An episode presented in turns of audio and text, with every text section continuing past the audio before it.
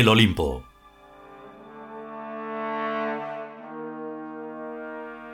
Decimoséptimo capítulo.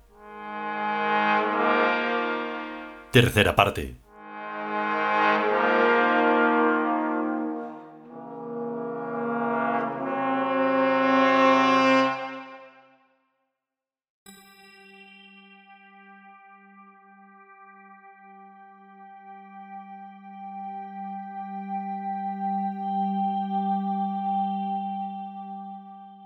Si además reducimos a uno, dice Eli, cada grupo de desdoblados de almas idénticas, diferenciables solo por los caracteres somáticos de los cuerpos en que habitan, el número humano queda disminuidísimo, por lo que 144.000 tiud resulta una cantidad exorbitante. Probablemente, dice K. Pero en resumidas cuentas, los luciferinos o tiud representamos el aspecto luminoso de Cons su aspecto órico, a la vez que la humanidad y la animalidad representan el aspecto sombrío de Cons, su aspecto sético o satánico, y esto es bastante deprimente. El narrador de los siglos se rasca la coronilla. Vaya problemón. El maniqueísmo, por lo menos, aunque tiene también dos principios, uno del bien, Hormuz, y el otro del mal, Arimán, no los unifica en un solo ente supremo, como tampoco el cristianismo refunde a su Dios y a su diablo en un solo ser supremo. ¿Y qué necesidad tenemos nosotros de tener un Dios supremo mitad bueno y mitad malo, y que encima ese ser sea amor? La aventura espiritual es cosa de héroes, dice K de personas que ni pueden ni quieren evitar ser profundamente honestas en sus vidas, en sus mentes y en sus pensamientos. Cons es la fusión por abrazo de Horus y Set, o sea, la fusión por amor y odio de Lucifer y de Satanás. Esto no significa necesariamente que Cons sea mitad bueno y mitad malo, sino que es la síntesis de los contrarios. Una síntesis no es una mezcla de las sustancias que entran en el proceso, sino una combinación profunda de tales sustancias, en la que desaparecen las características de tales sustancias y aparecen otras características nuevas que son las propias de la síntesis. Por eso Cons no es ni puede ser ni bueno ni malo, sino otra cosa excelsa e innombrable y desde luego mucho mejor que lo bueno. El narrador de los siglos revisa mentalmente todas las doctrinas que han ido elaborando las filosofías y las religiones a lo largo de todos los milenios y no encuentra nada parecido a un algo mejor que el bien.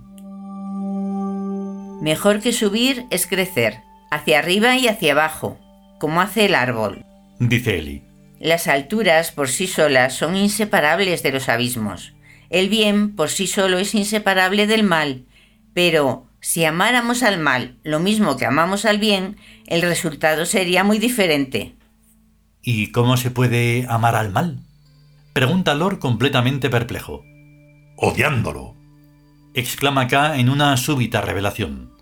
El odio une tan fuertemente como el amor. ¿No hablamos de una síntesis? Una síntesis es sobre todo una unión indisoluble.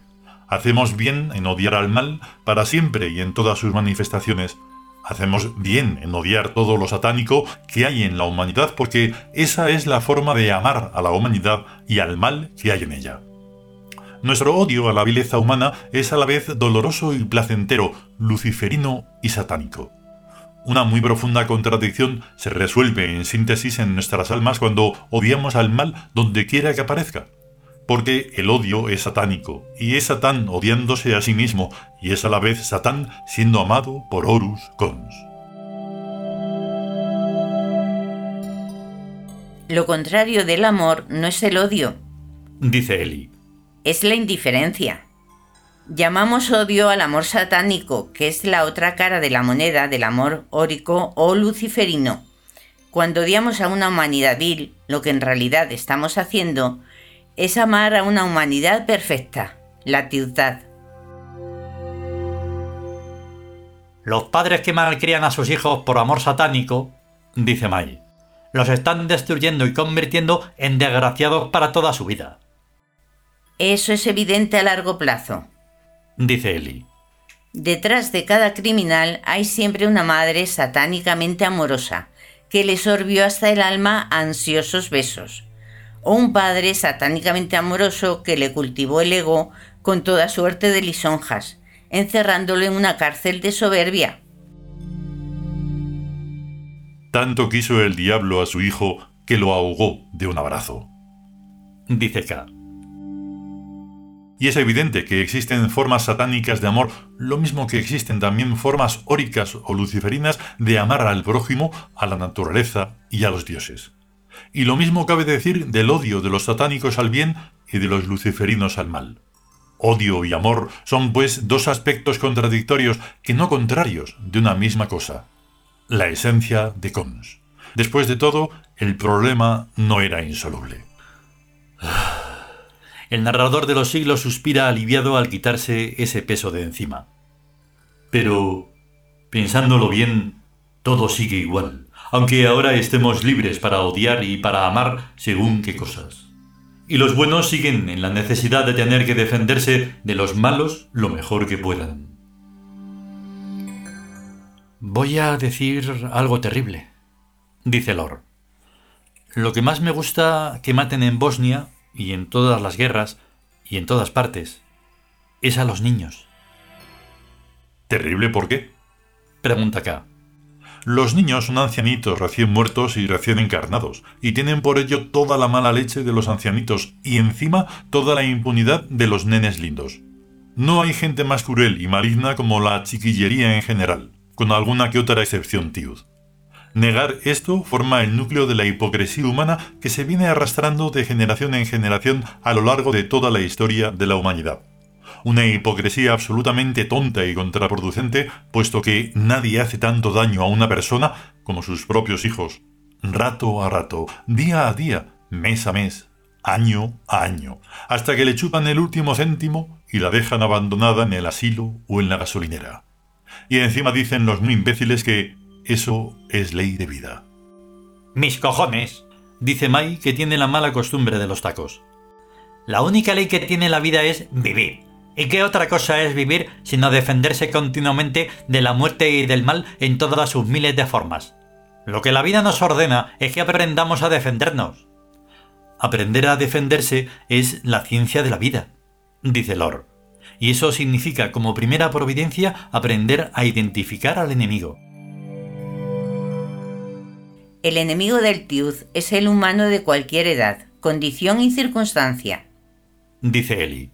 Vivo y muerto. Vivo se comprende, pero muerto también.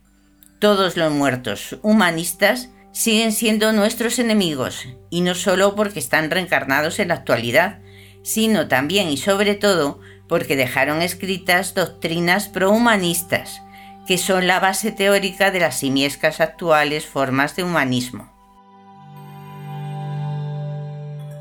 En esto, como en otras muchas cosas, dice K, no tenemos nada que ver con el nazismo hitleriano del siglo XX, porque a su modo el nazismo es un humanismo a la hindú, donde las razas ocupan el lugar de las castas. En ningún momento, que yo sepa, ese nazismo proclamó una jerarquía estrictamente ética y mental de las almas totalmente ajena a lo corporal, a lo somático, al soporte animal del alma y del espíritu.